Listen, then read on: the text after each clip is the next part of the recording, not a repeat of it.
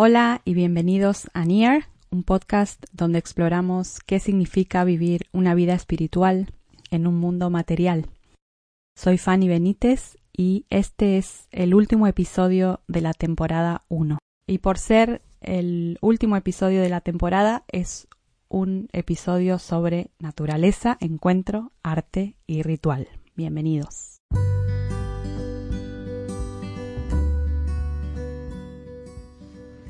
Naturaleza, encuentro, arte y ritual. Bienvenidos a Niar, un podcast acerca de los caminos de acceso a la dimensión espiritual, desde la realidad de nuestro día a día. Soy Fanny Benítez y deseo ayudarte a ver lo sagrado en lo cotidiano. Hola, hola, hola. Muchas gracias por volver a Niar. Este es el último episodio de la temporada 1 y quería dar tantas gracias por haberse sumado a este proyecto que empezó tímidamente y ya ha llegado a las mil escuchas. Así que muchísimas gracias por todas esas mil escuchas, por hacerme saber que, que el podcast les es útil, les sirve, les aporta Estoy muy ilusionada con el camino recorrido, con todo lo que he aprendido en el proceso y sigo aprendiendo sobre la marcha y sobre todo con la devolución que me han hecho llegar de que el podcast les sirve, les ayuda, les inspira, así que es esa es mi motivación principal al hacerlo y me alegro mucho de que así sea. Así que de todo corazón, muchas gracias por estar del otro lado. El episodio de hoy se titula Verano y eh, por obvias razones es un episodio de naturaleza, pero por lo que implica esta estación del año, también es un episodio de las otras tres letras del acrónimo NEAR. Así que vamos a ir desglosando por orden qué quiero decir con que el verano tiene que ver con la naturaleza, con el encuentro con el arte y con el ritual. Así que vamos allá. El episodio de hoy va de naturaleza porque el verano es parte de las estaciones que la naturaleza nos ofrece. Acabamos de inaugurar el, verano aquí en, en el hemisferio norte y quería empezar con, por supuesto, nuestro invitado Parker Palmer. Quiero compartir lo que Parker Palmer dice sobre el verano y las implicaciones que tiene para nuestra vida. Las estaciones son una sabia metáfora del movimiento de la vida, creo. Sugieren que la vida no es un campo de batalla ni un juego de azar, sino algo infinitamente más rico, más prometedor, más real. La noción de que nuestras vidas son como el ciclo eterno de las estaciones no niega las luchas o el gozo, la pérdida o la ganancia, la oscuridad o la luz, sino que nos anima a abrazarlo todo y a encontrar en todo ello oportunidades para el crecimiento. Estamos aquí no solo para transformar el mundo, sino también para transformarnos a nosotros mismos. Donde vivo, la nota clave del verano es la abundancia. Los bosques se llenan de maleza, los árboles de frutos, los prados de flores silvestres y pastos, los campos de maíz, los huertos de calabacines y los patios de maleza. En contraste con el sensacionalismo de la primavera, el verano es un estado estable de abundancia, una abundancia verde y ámbar que nos alimenta en más niveles de los que somos capaces de darnos cuenta. La naturaleza no siempre produce abundancia, por supuesto. Hay veranos en los que las inundaciones o las sequías destruyen los cultivos y amenazan la vida de quienes trabajan en el campo. Pero la naturaleza normalmente nos lleva a través de un ciclo confiable de escasez y abundancia, en el que los tiempos de privación presagian un eventual regreso a los campos generosos. En el mundo humano, la abundancia no ocurre automáticamente. Se crea cuando tenemos el sentido de elegir comunidad, de unirnos para celebrar y compartir nuestra tienda común.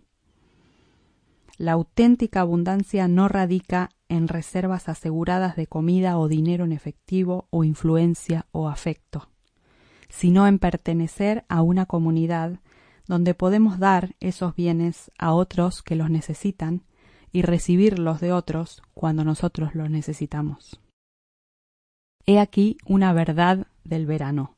La abundancia es un acto común, la creación conjunta de una ecología increíblemente compleja en la que cada parte funciona en nombre del todo y a cambio es sostenida por el todo. La comunidad no sólo crea abundancia, la comunidad es abundancia. En verano es difícil recordar que alguna vez habíamos dudado del proceso natural, que alguna vez habíamos perdido la fe en los poderes de la nueva vida. El verano es un recordatorio de que nuestra fe no es tan fuerte como las cosas en las que profesamos tener fe. Un recordatorio de que durante esta única temporada, al menos, podemos dejar de lado nuestra ansiedad y entregarnos a la gracia constante y abundante de nuestra vida en común. Me encantan estas palabras que reflejan realmente la realidad, la metáfora del verano para nuestra vida y también describe muy bien la realidad no metafórica de, lo que es el verano. Puedo hacer mías las palabras de lo que él dice que ocurre en Wisconsin. Es prácticamente tal cual en Galicia, como los bosques se llenan de, maleza, los árboles de frutos, los campos de maíz y los huertos de, verduras de calabacines y tomates y otras cosas.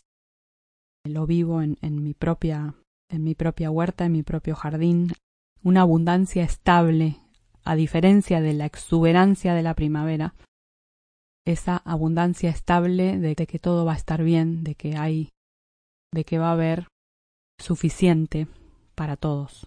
Y, y este intercambio que se produce entre los vecinos que nos compartimos lo que uno no tiene en su huerto, nos intercambiamos y se genera esa economía circular y ese sentido de, de comunidad.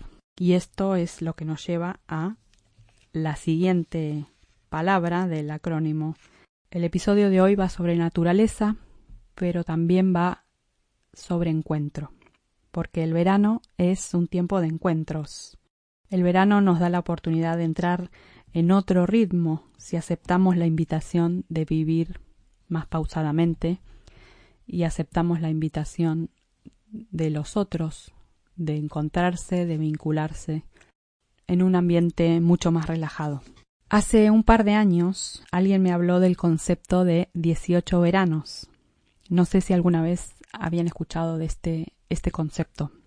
18 veranos. Decía que asumiendo que todo irá bien y tendremos salud, solo disponemos de 18 veranos para estar con nuestros hijos, para compartir con ellos, para construir memorias o recuerdos que formarán parte de su vida.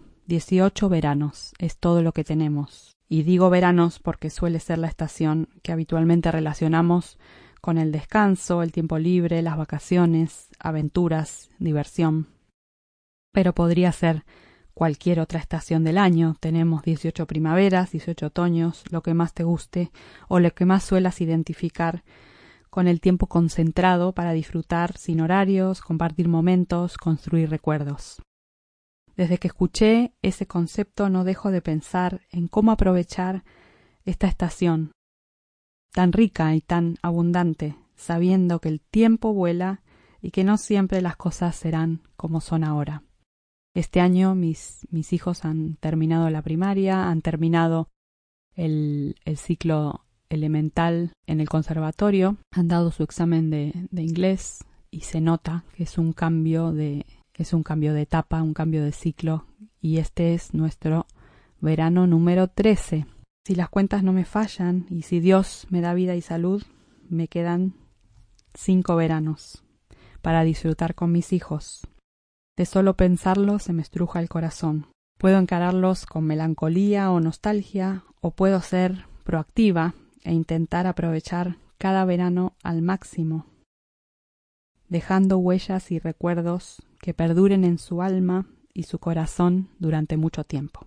Llevo unos años decidiendo encararlos con intencionalidad. Bueno, creo que todos los años desde que soy madre. La idea de los 18 veranos tiene que ver con el tiempo, con la conexión, con el descanso, con el nutrir la relación con uno mismo, con Dios, con su creación y con tu familia. Especialmente con tus hijos si los tienes. Pues créase o no, no siempre querrán irse de vacaciones con sus padres.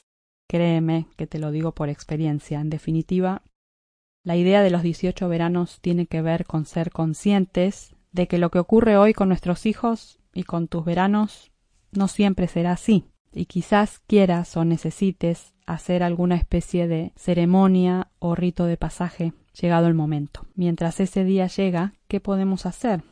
Hace unos años escribí en el blog algunas ideas para hacer en familia, para aprovechar al máximo el verano. Cuando digo aprovechar al máximo no me refiero a estar ocupado y llenar las horas con actividades, sino a realmente estar presente, conectar y disfrutar. Así que eh, voy a dejar los enlaces en las notas del episodio con los artículos del blog donde pueden ver algunas ideas, ideas sin gastar dinero, ideas gastando algo o ideas para un gasto significativo. Con esto pasamos al siguiente tema que es el arte. El episodio de hoy va sobre naturaleza, va sobre encuentro y va sobre arte. Va sobre arte porque el verano es un tema recurrente en el arte. Hay poetas que se han dedicado a ensalzar el verano con sus escritos, con sus poemas.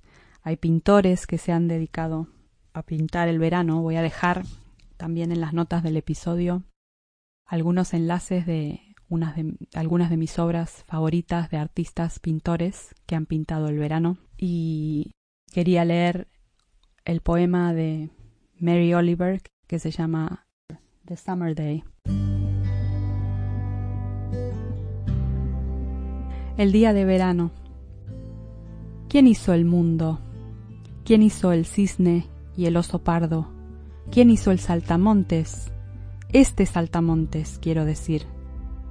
El que se arrojó de la hierba y está comiendo azúcar de mi mano que mueve sus mandíbulas hacia adelante y hacia atrás en lugar de hacia arriba y hacia abajo, que mira a su alrededor con sus ojos enormes y complicados. Ahora levanta sus pálidos antebrazos y se lava la cara concienzudamente. Ahora despliega sus alas y se aleja flotando. No sé exactamente qué es una oración. Sí sé cómo prestar atención, cómo caer, en la hierba de rodillas.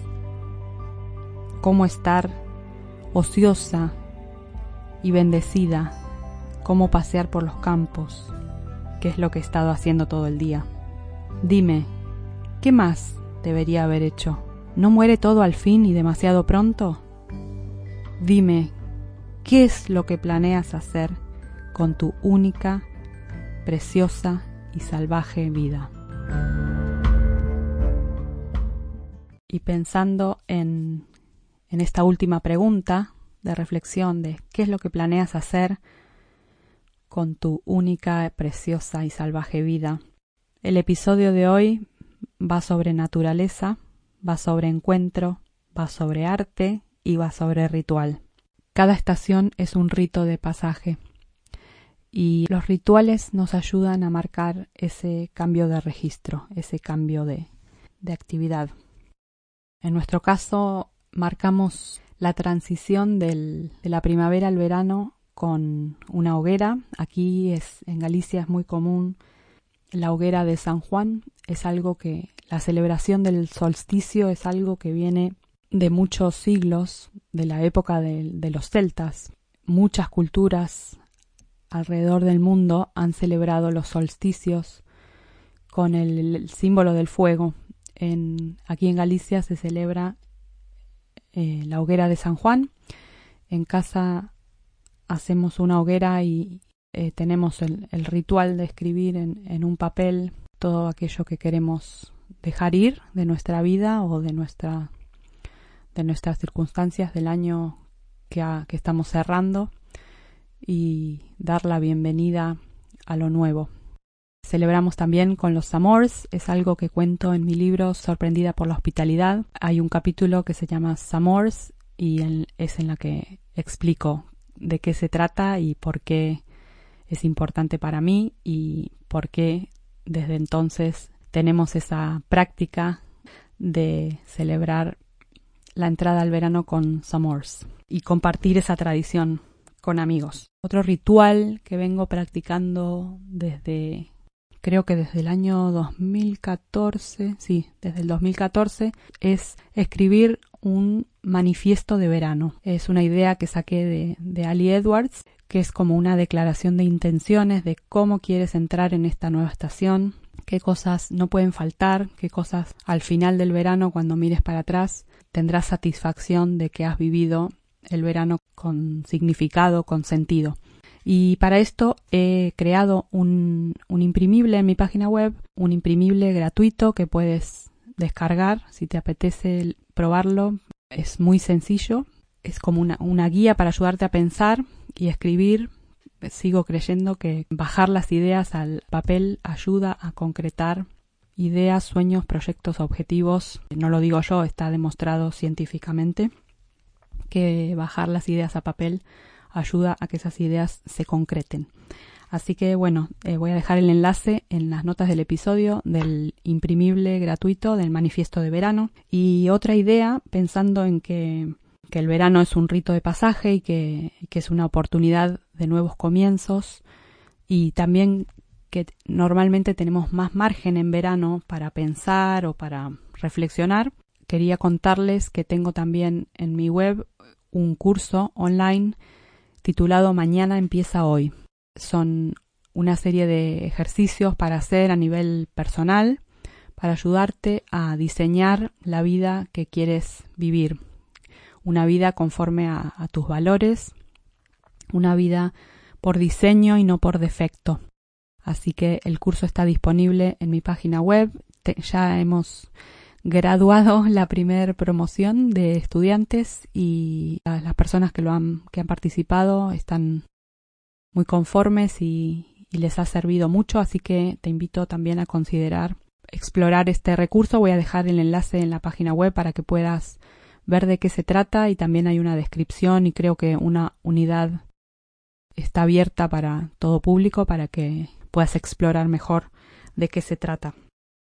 Este es el último episodio de la temporada y voy a practicar lo que predico y voy a tomarme estos meses de verano de pausa. En julio y agosto no va a haber episodios. Estoy planeando ya la segunda temporada que si Dios quiere empezará en septiembre y va a ser una temporada diferente. Espero tener algunos invitados, entrevistados en el podcast. Así que estoy ilusionada con lo que ya estoy preparando, pero necesito estos meses de verano para, recargar las pilas y también pensar en la temporada 2. Así que les dejo con este último episodio, más largo que los demás, de naturaleza, encuentro, arte y ritual. Espero que disfrutes mucho del verano, que puedas recibir toda la abundancia que el verano tiene para tu vida. Que sea un tiempo de, renovación, de cambio de ritmo, de descanso y de deleite. Muchas gracias por haber escuchado, deseo que haya sido de inspiración. Near es una producción de Wandering Monks, una asociación cultural con el propósito de fomentar el desarrollo espiritual de todas las personas. Si te ha gustado, no olvides dejar una valoración y una reseña en Apple Podcasts y suscribirte a tu plataforma favorita para recibir notificaciones de nuevos episodios.